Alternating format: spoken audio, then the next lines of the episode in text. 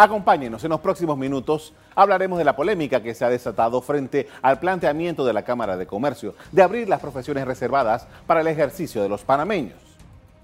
El gremio empresarial en un escrito hecho público el domingo indicó lo que considera la necesidad apremiante de atraer talento proveniente de otras naciones para afianzar nuestras oportunidades de avance como sociedad. Gremios expresaron su rechazo a la propuesta de la Cámara de Comercio de abrirles las puertas al talento extranjero.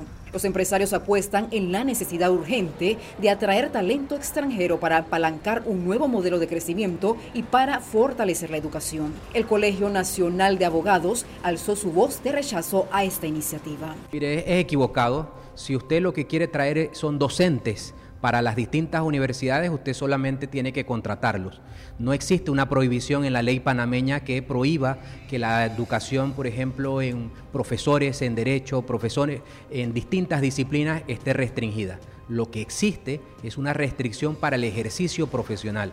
Pero el, tema viene a, revivir un, problema latente que todos han querido eh, evadir. Además de atraer talento extranjero, los empresarios recomendaron eliminar las restricciones para carreras como ingeniería, arquitectura, abogacía y medicina. Siempre ha habido la oportunidad para ejercer extranjeros en nivel nacional si cumplen con todos los requisitos que se le exigen a un nacional. El problema es que este sector comercial quiere ver cómo hace negocio y no le importa la calidad de los profesionales.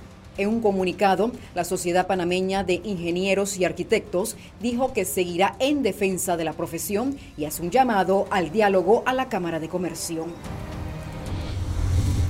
Para la Cámara de Comercio, la clave para que Panamá se convierta en una potencia regional está en replicar y extender experiencias ya desarrolladas como las de Panamá Pacífico y la Ciudad del Saber en cuanto a la captación de talento extranjero. El planteamiento del gremio empresarial ha sido rechazado fuertemente todos estos días. En Panamá hay por lo menos 60 profesiones que están reservadas exclusivamente para panameños por nacimiento o naturalización.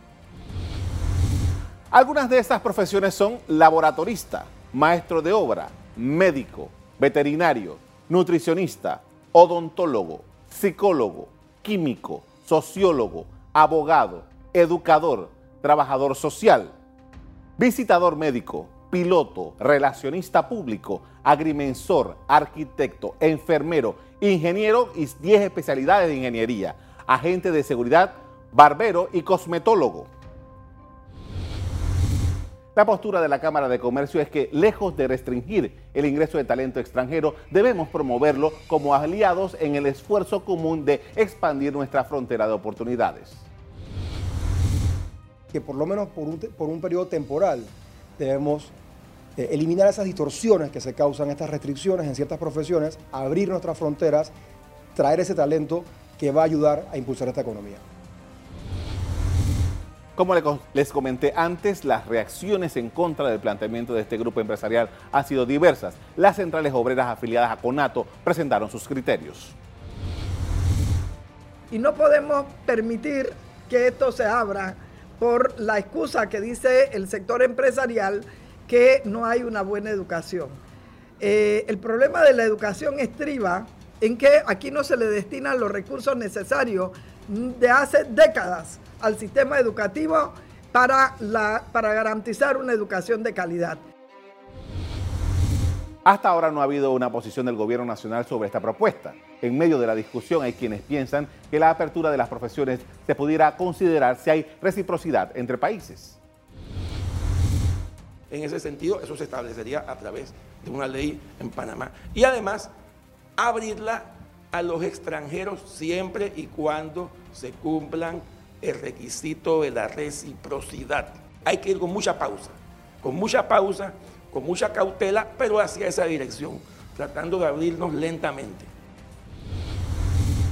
La protección de algunas profesiones en el país está determinada por leyes que las regulan, por lo que una eventual reforma implicaría cambiar poco más de medio centenar de legislaciones.